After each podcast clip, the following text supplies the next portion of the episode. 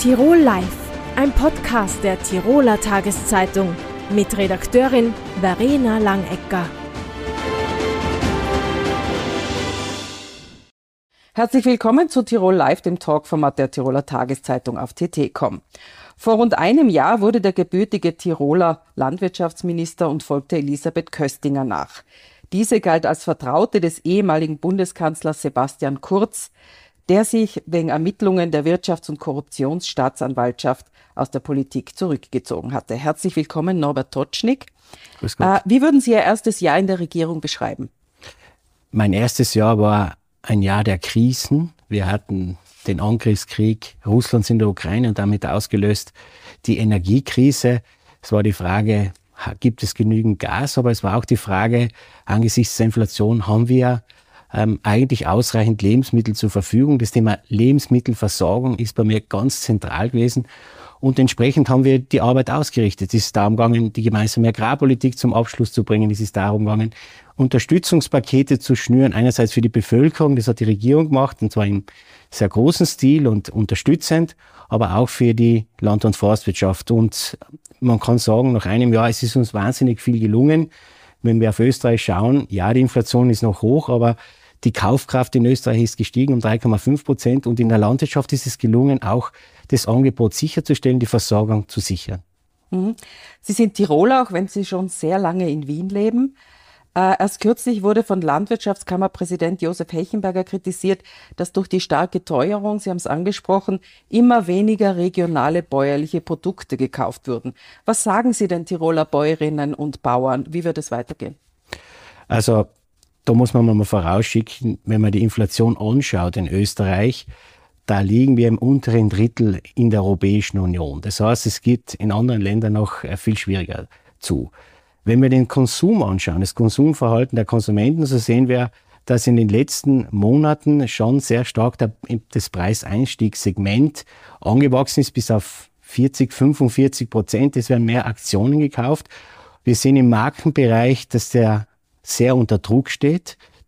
Das ist natürlich eine besorgniserregende Entwicklung. Aber wir sehen gleichzeitig, dass im Premium-Segment die Kunden die Treue halten. Das heißt, biologische Produkte, österreichische Bioprodukte werden nach wie vor gekauft. Das heißt, wir haben da eine Entwicklung, die uns hoffnungsvoll stimmt. Gleichzeitig muss man sagen, genau jetzt in der Krise brauchen wir Solidarität und äh, Partnerschaftlichkeit entlang der Wertschöpfungskette von Bauern beginnend, Produzenten bis hin zum Handel bitte kauft rot-weiß-rote Produkte. Wenn wir in die Zukunft blicken, die Inflation wird zurückgehen und wir brauchen da jetzt auch die Treue der Konsumenten. Was tun wir, um die Konsumenten zu unterstützen? Einerseits Entlastungspakete. Das zweite ist, wir sorgen für mehr Transparenz entlang der Wertschöpfungskette, weil bei den bäuerlichen Produkten sinken die Erzeugerpreise bereits seit Wochen. Jetzt muss es natürlich auch irgendwo mal im Supermarkthandel ankommen. Und zum Zweiten ist es ganz wichtig, dass wir dort ansetzen, wo das Problem entsteht, nämlich bei den Energiekosten. Und deswegen hat die Bundesregierung da jetzt beschlossen, dass man sozusagen bei den Übergewinnen, bei den Energieunternehmen abschöpft, um sozusagen da, da eine Bewegung auch bei den Energiepreisen nach unten zu erzielen. Denn dadurch erhoffen wir natürlich auch, dass das dann bei den Lebensmitteln ankommt. Mhm, das wird ja alles noch dauern. Sie appellieren jetzt also quasi an die Konsumentinnen, an die Konsumenten, den bäuerlichen Produkten die Treue zu halten, bis die Teuerung wieder abflaut und diese Produkte auch wieder schlussendlich billiger werden. Ähm, aber was sagen Sie den Bäuerinnen und Bauern, die jetzt weniger verkaufen, einfach durchtauchen? Also den Bäuerinnen und Bauern sagen wir, erstens einmal, man sieht, dass die Unterstützungspakete notwendig waren. 110 Millionen Euro Versorgungssicherungspaket und jetzt dann auch im Strombereich haben wir ein Paket geschnürt mit 120 Millionen Euro. Genau das ist jetzt notwendig und das braucht man. Wir haben auch eine Stromkostenbremse für die bäuerlichen Haushalte durchgesetzt. Das heißt, wir unterstützen äh, dort ähm, konkret bei den Produzenten, bei den bäuerlichen Familien, damit das Angebot nach wie vor sichergestellt wird. Zum anderen brauchen die Konsumenten Kaufkraft und das ist eben gelungen durch die Entlastungspakete der Regierung. Wie gesagt, 3,5 Prozent Kaufkraftsteigerung in Österreich, wenn man das vergleicht mit anderen Ländern wie zum Beispiel Spanien, minus 6 Prozent. Da sieht man, dass die Maßnahmen in Österreich wirken. Und das ist genau das, was wir brauchen. Wir brauchen kaufkräftige Konsumenten, damit sie jetzt diese Zeit der Inflation auch, ähm, damit sie da ausreichend unterstützt werden. Es werden auch weniger Milchprodukte gekauft. Äh, Stichwort Teuerung, der Milchpreis sinkt. Äh, wie wollen Sie das Produkt Milch am Markt wieder wertvoller machen?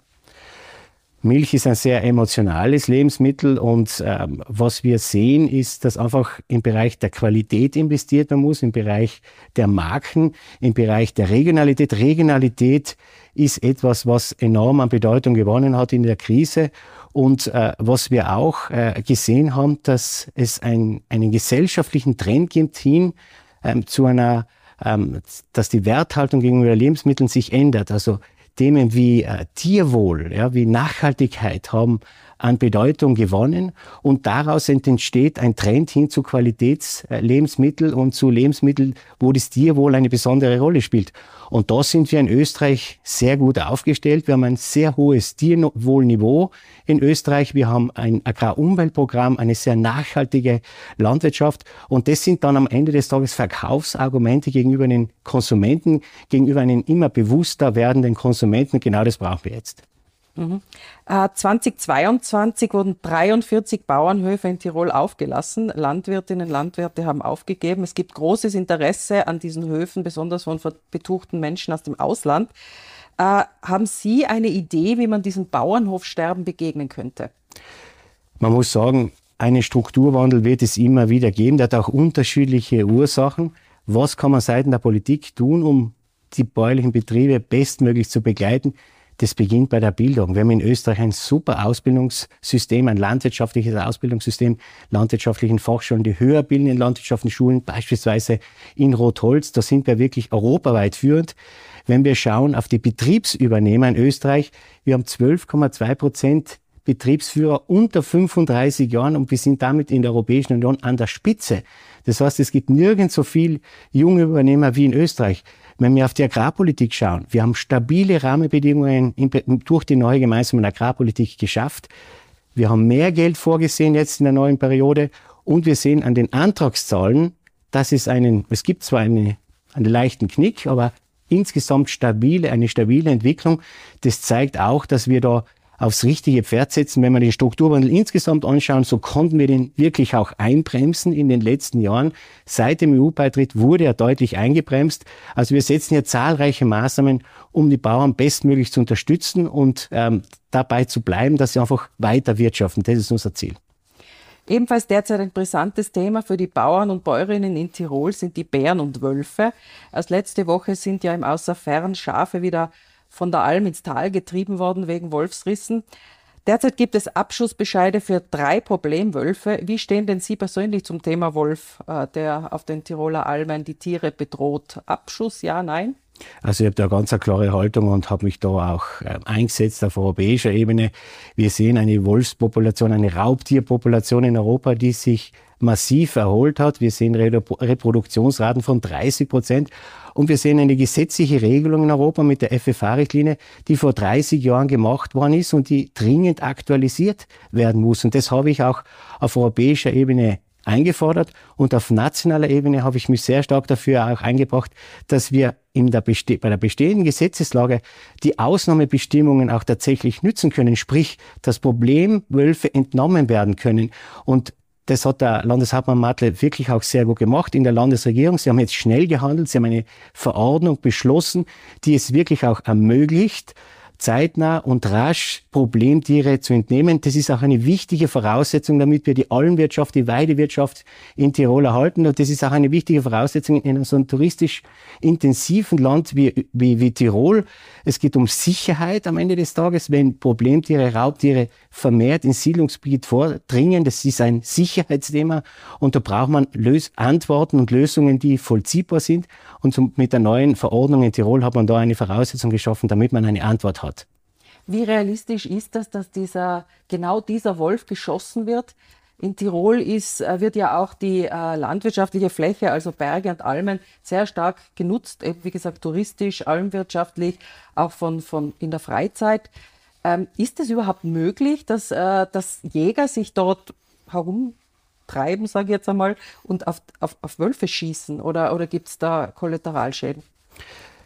Man muss zu zwei Dinge sagen. Das erste ist, das Raubtier ist ein sehr intelligentes Tier, ja, das auch täglich sehr weit wandert. Auf der anderen Seite hat man wenig Erfahrung im Umgang und auch natürlich mit, mit der Entnahme, mit der Jagd bei solchen Tieren. Da muss, braucht es einfach auch noch Erfahrung. Das muss einfach auch entwickelt werden und aufgebaut werden. Der Umgang, der ist ja verloren gegangen, war nicht notwendig. Das ist das Erste. Das Zweite ist, die Regelung beachtet natürlich, dass es eine gewisse räumliche und zeitliche Nähe gibt. Also man muss ja davon ausgehen, wenn einmal Risse passieren, oder kann man davon ausgehen, dass das Raubtier einfach wiederkommt, weil es weiß, da gibt's Möglichkeiten, um einfach ja, sich zu Futter. Es gibt Futter und ähm, aufgrund dieses Verhaltens ähm, kann man davon ausgehen, dass man dann das richtige Tier erwischt. Natürlich ist das nicht äh, hundertprozentig immer möglich, aber man braucht vollziehbare Voraussetzungen. Um das geht's. Wir brauchen Regelungen, die machbar sind. Und mit dieser Verordnung hat man das ermöglicht. Also der normale Spaziergänger muss nicht Angst haben, dass ihm sein Hund quasi an der Leine oder auch abseits der Leine abgeschossen wird. Also Sie sind da optimistisch, dass das also, funktioniert. Na, das auf keinen Fall nicht. Also das ist eh klar. Aber man muss wissen, das Raubtier, wenn das lernt, dass es sich einfach dem Siedlungsgebiet nähern kann, dass es einfach reisen kann, Nutztiere.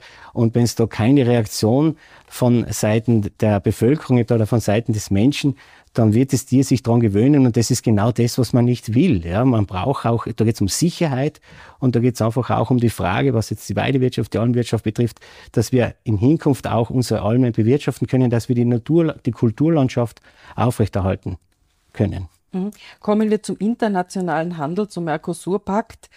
Ähm, eigentlich verpflichtet ein Parlamentsbeschluss äh, die Bundesregierung zu einer ablehnenden Haltung, aber die EU-Kommission treibt den Pakt ja voran und in Österreich gibt es immer wieder Pro-Stimmen. Äh, Sie sagen Nein, warum? Also erstens einmal muss man sagen, das Mercosur-Abkommen ist ein Abkommen der alten Schule. Es ist ein Abkommen der 90er Jahre. Das ist ein klassischen Freihandelsabkommen. Mittlerweile verhandelt man ja moderne Abkommen. Beispielsweise mit Neuseeland ist ein solches abgeschlossen worden. Was ist der Unterschied zwischen diesen beiden Abkommen? Moderne Abkommen haben ein Nachhaltigkeitskapitel. Also da geht es nicht nur darum, dass es einen Warenaustausch gibt, sondern auch die Frage bei Lebensmitteln, wie sind die hergestellt worden? Nachhaltig hergestellte Lebensmittel. Das ist ein fachliches Argument. Wir haben ein ökonomisches Argument, nämlich es gibt eine Studie der London School of Economics, die klar sagt, wenn dieses Abkommen kommt, dann bedeutet das, einen Importanstieg von bis zu 40, 50 Prozent. Und das hat natürlich Auswirkungen. Ich nehme als Beispiel den Rindfleischbereich. Äh, dort erwartet man ähm, einen Anstieg auch der Importe, vor allem bei Edelteilen, also Filets.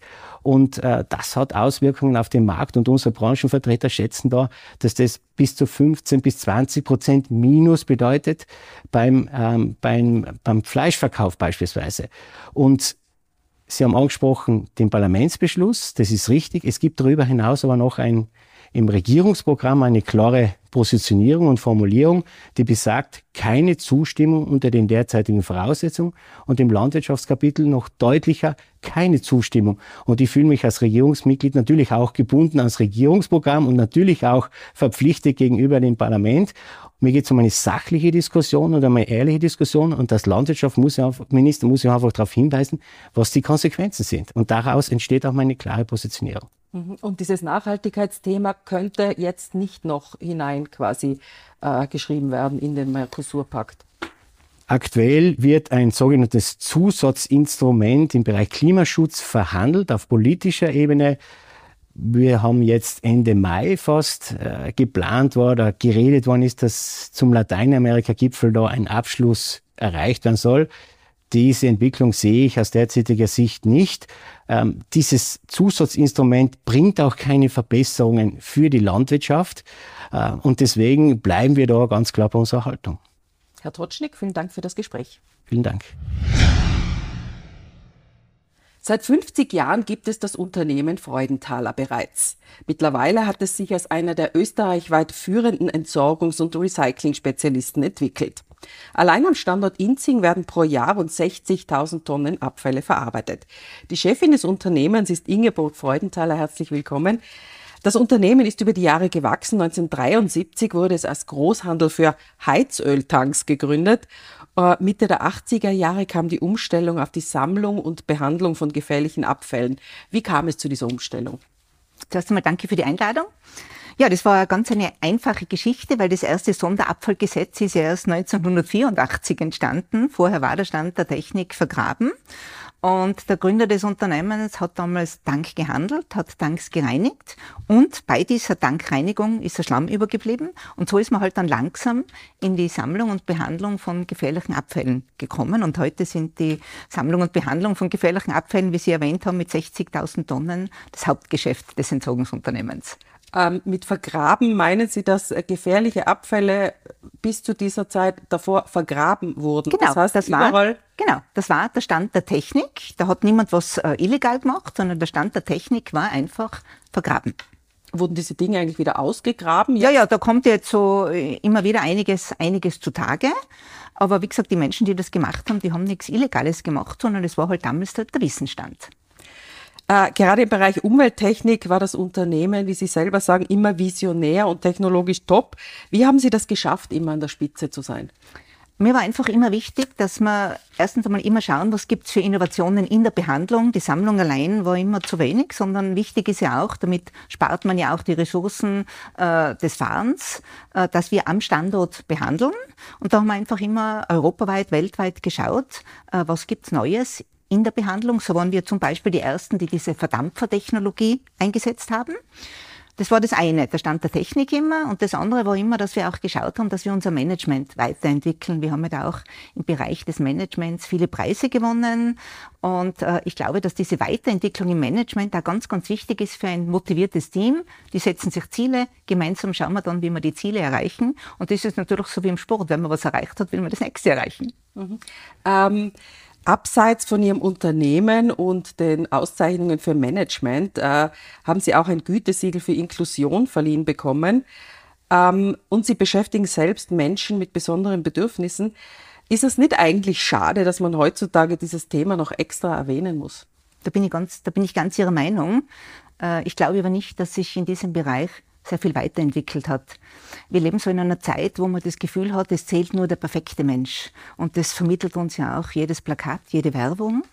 Und ich glaube aber, unsere Gesellschaft kann nur äh, ordentlich weiter existieren, wenn wir auch die Menschen mit besonderen Bedürfnissen integrieren. Damit meine ich jetzt nicht, sie in irgendein Heim zu stecken oder sonst irgendwas, sondern wir müssen mit diesen Menschen leben. Und diese Menschen sind meistens so, so liebevoll und die bringen einem Team auch so viel, so viel Wertvolles, nämlich auch. Und die, die Wertschätzung von diesen Menschen ist mir wahnsinnig wichtig. Und ich glaube, da hat unsere Gesellschaft gerade für die Zukunft noch sehr viel zu tun, weil wir, glaube ich, alle nicht wissen, wie viel es solche Menschen überhaupt gibt. Mhm. Sie, äh, wo, wo setzen Sie denn diese Menschen mit besonderen Bedürfnissen ein? Wir setzen diese Menschen äh, überall dort ein, wo, wo sie praktisch auch selber eine Freude haben. Das ist ganz, ganz wichtig. Sie müssen selber eine Freude haben, man darf sie nicht überfordern, aber sie müssen eine Freude haben. Und ganz, ganz wichtig ist natürlich auch, dass das Team mitspielt ich glaube, dieses Bewusstsein im Team, dass wir auch solche Menschen brauchen und vor allem, dass diese Menschen wertvoll sind. Das ist mir so wichtig. Das, das bringt auch im Teamgeist wahnsinnig viel. Also ich glaube, jedes Unternehmen hat irgendwelche Stellen, wo solche Menschen eingesetzt werden können. Und ich glaube auch, die Wirtschaft braucht auch solche Menschen. Sei es auf der einen Seite, um einfach die Tätigkeiten, die die Menschen ausführen können, zu tun, aber auch auf der anderen Seite, die bringen auch so viel für den Teamspirit. Mhm. Also das ist mir ganz, ganz, ganz, ganz wichtig. Und äh, noch einmal, ich sage immer, eine Gesellschaft wird für mich daran gemessen, wie sie auch mit solchen Menschen umgeht. Und da haben wir alle eine riesengroße Herausforderung. Sie wurden für Ihr Engagement im Sozialbereich und im Bereich Umweltschutz 2020 mit dem Goldenen Verdienstkreuz der Republik ausgezeichnet. Wie viel bedeutet Ihnen dieser Preis oder anders gefragt, ich habe es jetzt eh schon herausgehört, gibt es Ihnen Dinge, die Ihnen mehr bedeuten als Orden der Republik? Ja, persönlich ist mir meine Gesundheit sehr wichtig und auch das, dass ich selber so das Gefühl habe, ich stehe in der, in der Mitte, weil nur dann kann ich positive Energie weitergeben. Im Unternehmen ist mir einfach wichtig, dass wir zukunftsfähig wirtschaften, nachhaltig wirtschaften und auch einen guten Teamspirit haben. Und so eine Auszeichnung ist natürlich was Ehrenvolles und was, was Schönes. Ich würde sie als Sahnehäubchen bezeichnen, die man auch im Leben braucht. Absolut. Sie waren 2002 Gründungsmitglied der Adlerrunde und bisher die einzige Präsidentin dieser prominenten Runde an Tiroler Unternehmerinnen und Unternehmer. Äh, die Runde gilt als Ideenschmiede. Welches war denn äh, Ihre beste Idee? Naja, die einzige Präsidentin Tirol ist ja nach wie vor ein sehr männerdominiertes Land. da hat sich auch noch nicht viel geändert. Ja, äh, ich glaube, dass die Adlerrunde schon ähm, sehr viel bewegt hat. Wir waren eine der ersten, die sich mit Startups beschäftigt hat. Wir haben äh, vor vielen Jahren dieses äh, Adlerforum ins Leben gerufen, wo wir sehr viel zu aktuellen Themen, mit denen wir uns beschäftigen, wo wir auch sehr viele Ideen liefern. Ich glaube, es ist aber auch wichtig, dieses Vernetzen von erfolgreichen Unternehmen, wo wir uns einfach gegenseitig auch sehr, sehr viele Ideen weitergeben und die halt dann teilweise auch mit bestimmten Institutionen Institutionen oder auch mit der Politik besprechen können. Ich glaube, dieses, dieses Geben und Nehmen und dieses Praxiswissen einbringen ist etwas ganz Wichtiges. Und wie groß ist die Macht der Adlerrunde wirklich? Da gibt es so Gerüchte. Ja, ich kenne diese Gerüchte. Ich würde es nicht als Macht der Adlerrunde bezeichnen, sondern einfach die Kraft von erfolgreichen Unternehmen, Unternehmern. Und die gemeinsame Kraft bewirkt immer wahnsinnig viel. Ähm, Frauen an der Spitze von Unternehmen, Sie haben es gesagt, sind immer noch eine Seltenheit. Was würden Sie den ehrgeizigen Damen raten, um im Beruf erfolgreich zu sein? Also ich glaube, etwas, was ganz wichtig ist, ist Frau bleiben. Also die Frauen, die immer meinen, sie müssen gleich dicken wie die Männer, das funktioniert nicht. Sondern ich glaube, eine Frau muss eine Frau bleiben, weil für mich liegt der Erfolg in Unternehmen immer in gemischten Doppels. Also das ist einfach, Frauen haben einen anderen Blick. Das ist also, Männer haben immer diesen Tunnelblick und äh, Frauen sehen das rundherum. Ich sage immer, äh, Männer sind die besseren Sprinter und Frauen sind die besseren Marathonläufer. Und für den Erfolg braucht es beides. Und ich glaube, die Frauen müssen sich einfach viel mehr trauen. Also ich bin schon in so vielen Vorträgen drinnen gesessen, wo ein Mann vorgetragen hat, wo ich mir gedacht habe, na also, und Frauen meinen immer, sie müssen immer viel, viel besser sein. Und ich glaube, sie sollten sich einfach trauen und den Mut haben. Und auf der anderen Seite aber natürlich auch hat es wahnsinnig viel mit, äh, mit Engagement, mit Fleiß zu tun. Und man muss es einfach wirklich wollen. Also ich sage immer, alles, was ich in meinem Leben wirklich wollte, habe ich erreicht. Mhm. Und das ist etwas, was Frauen, glaube ich, die müssen sich einfach trauen. Und ich glaube, die, die Welt ist reif, die braucht viel mehr Frauen. Ja, äh, das äh, denken wir Frauen oft, aber es gibt dann aber Hindernisse. Was glauben Sie denn, wann haben wir die Gleichberechtigung äh, de facto am Tisch? Die Gleichberechtigung haben wir dann de facto am Tisch, wenn wir nicht mehr davon reden. Frau Freudenthaler, vielen Dank für das Gespräch. Dankeschön.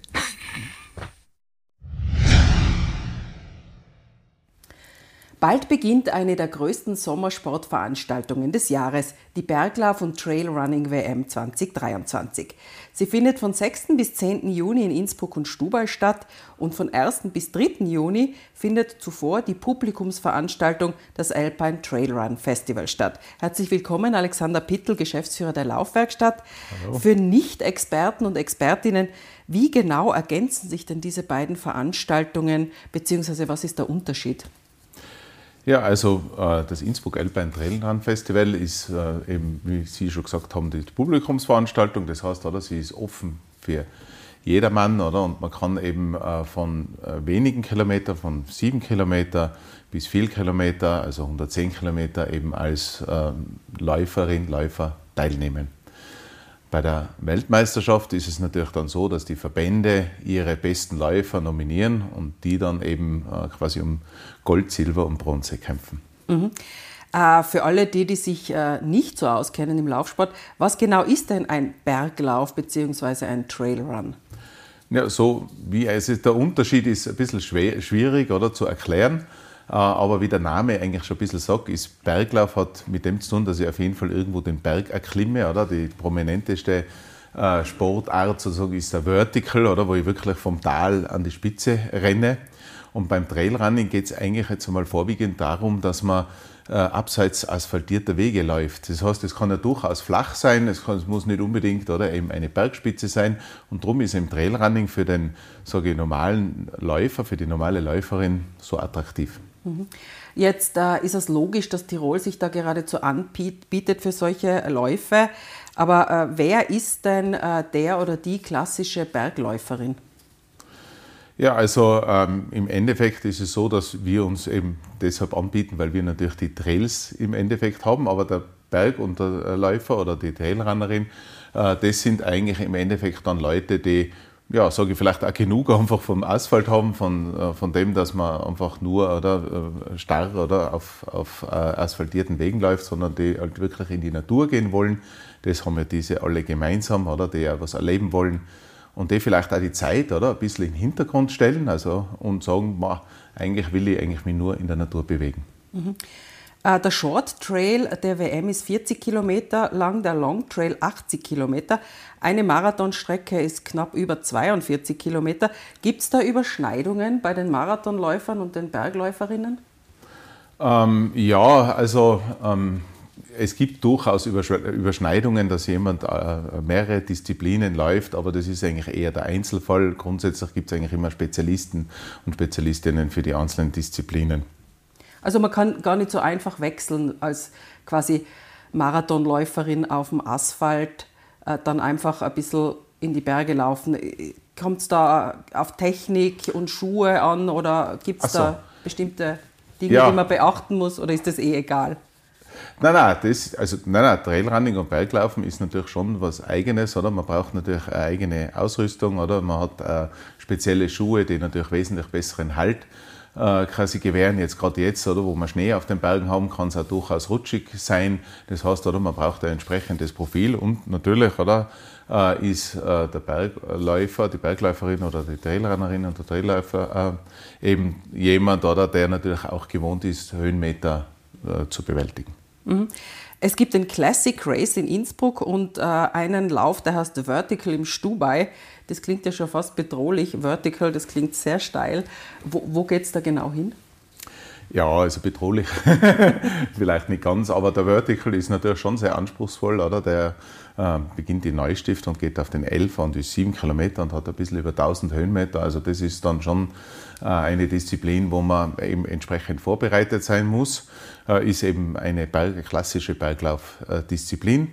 Äh, beim Mountain Classic geht es runter auch wieder. Das heißt, das ist so ein, man sagt da Up and Down dazu.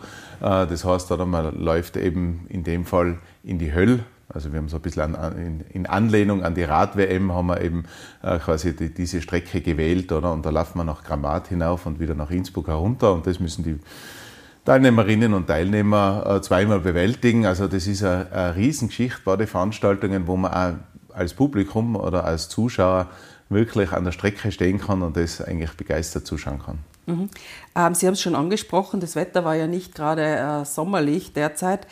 Ähm, wie sieht es denn aus mit der Schneesituation? Ist es gefährlich? Gibt es da Ersatzstrecken oder werden Läufe da vielleicht ausfallen, wenn es jetzt schneien mhm. anfängt? Mhm. Nein, an sich ist so, wir haben ja einen ungewöhnlichen April und Mai gehabt, oder, mit vielen und langen Schneefällen und kalt und äh, natürlich haben wir das sehr genau beobachtet. Es ist jetzt so, dass sich das Wetter natürlich schon den letzten Tagen, Gott sei Dank, sehr äh, gebessert hat. Das heißt, äh, wir klären das natürlich auch mit, mit äh, Lawinen ab und so weiter, das, das, weil es gilt halt immer Safety First und wir haben natürlich auch Ersatzstrecken, oder, die dann äh, wahrscheinlich nächste Woche oder, dann im, entsprechend entschieden werden oder was wir dann laufen, aber im Endeffekt äh, ja, macht man natürlich nur das, oder, was eben wirklich dann auch für die Läuferinnen und Läufer bewältigbar ist. Mhm. Und, und wo erfahren die Läuferinnen und Läufer, äh, ob sich Strecken geändert haben? Gibt es da ja, das, also im Endeffekt ist es so, dass, dass man äh, vorab ja Läuferinformationen rausschickt, raus, oder? Und es gibt ja dann auch äh, eine Besprechung vor den, vor den äh, Läufen und da äh, informiert man dann eben die entsprechenden Teilnehmerinnen und Teilnehmer über die Änderungen. Es gibt ja auch abseits der Läufe äh, ein tolles Programm. Was ist denn geplant? Ja, es ist zehn Tage ein Riesenfestival geplant. Es sind äh, vor Ort über 30 äh, große Aussteller, also alles, was Rang und Namen hat, äh, ist am Landestheater Vorplatz, aber auch im Stubai ist eine Expo, oder, wo man eben hinschauen kann. Äh, es sind äh, Publikumsveranstaltungen, also äh, Kindertrail ist geplant oder dann auch äh, im Endeffekt ein City Trail ist gebaut worden in die Innsbrucker Altstadt. Also dort kann man Trailrunning ausprobieren, einmal auf wenigen Metern und schauen, wie, wie einem das gefallen würde. Und äh, ja, so ganz nebenbei haben wir natürlich dann am Abend auch tolle ähm, äh, Live-Acts, oder? Also zum Beispiel den Tim Bensko als, als Schlussveranstaltung, aber die Opening sollte man auch nicht auslassen. Also wer nicht vorbeischaut, ist selber schuld. Äh, ich glaube, es zahlt sich aus. Herr Bittel, vielen Dank für das Gespräch. Danke. Das war Tirol Live.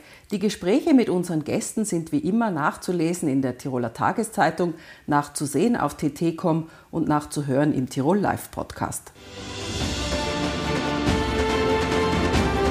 Tirol Live, ein Podcast der Tiroler Tageszeitung. Das Video dazu sehen Sie auf tt.com.